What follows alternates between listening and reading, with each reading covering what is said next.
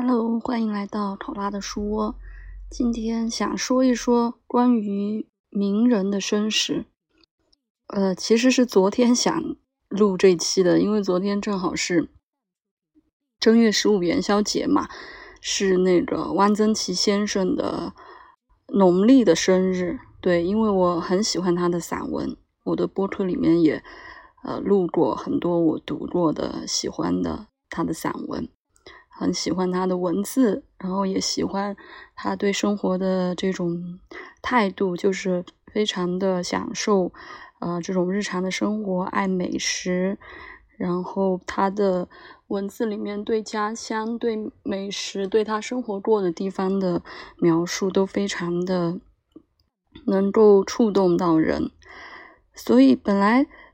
因为喜欢他的散文嘛，所以也会了解他的一些生平啊。当然，因为我喜欢占星，大家都知道，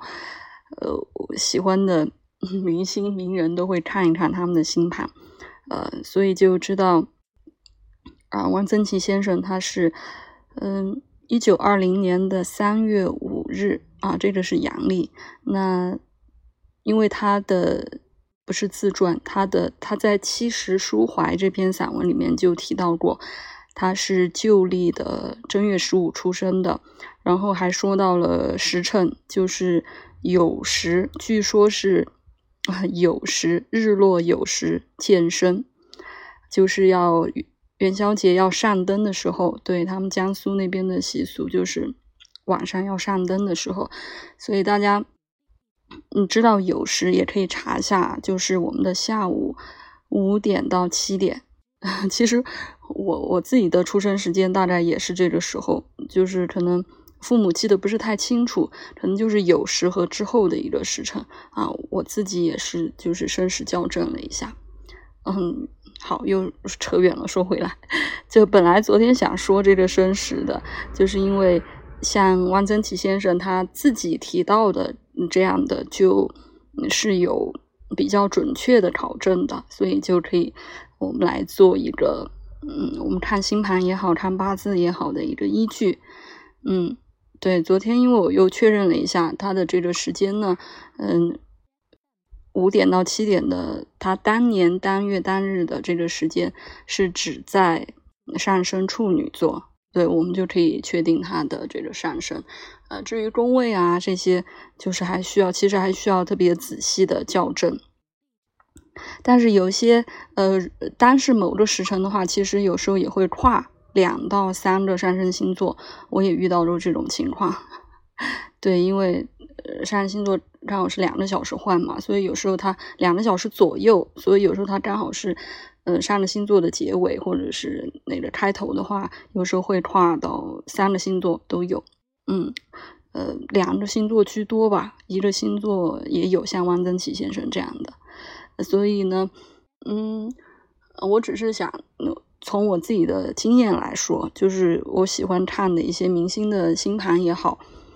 我都不会去盲猜，我都先会找一下相关的资料，就是搜一搜大家微博上有没有分享过啊，或者是，嗯，以他自己讲过的这种是。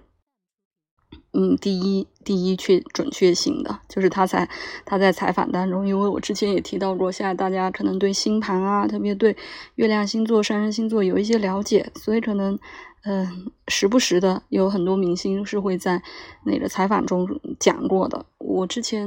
录过几期关于上升呃摩羯座的，或者是其他星座的，就讲有有其实有一些资料收集，然后呢，可能也不排除有一些明星可能会。会搞混吧？可能有时候上升星座、月亮星座他们会说混了，嗯，这个也需要甄别一下。那本来 一开头说了，本来想昨天录的，但是因为昨天是元宵节，大家就很重视嘛，相当于是过年的最后一天，所以外面一直在放烟花爆竹，就是一直很响，也没办法录。所以呢，今天一早我起来，嗯，唉，运动了一下。八段锦，跑步了一会儿，然后现在在车里给大家分享一下关于生时的这个问题。呃，当然我们能知道大概呃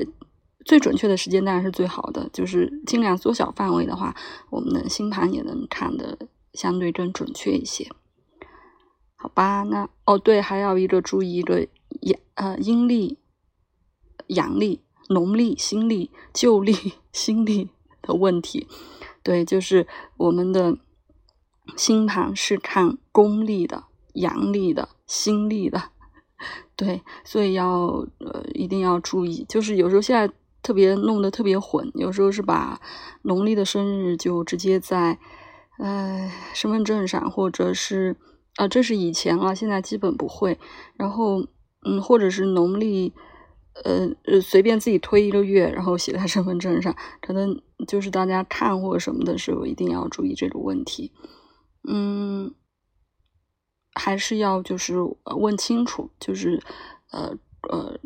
这个旧历和新历一定要分清楚。我们是以阳历的这个生日来看的，好吧？那就今天先分享这么多，谢谢你的收听，拜拜。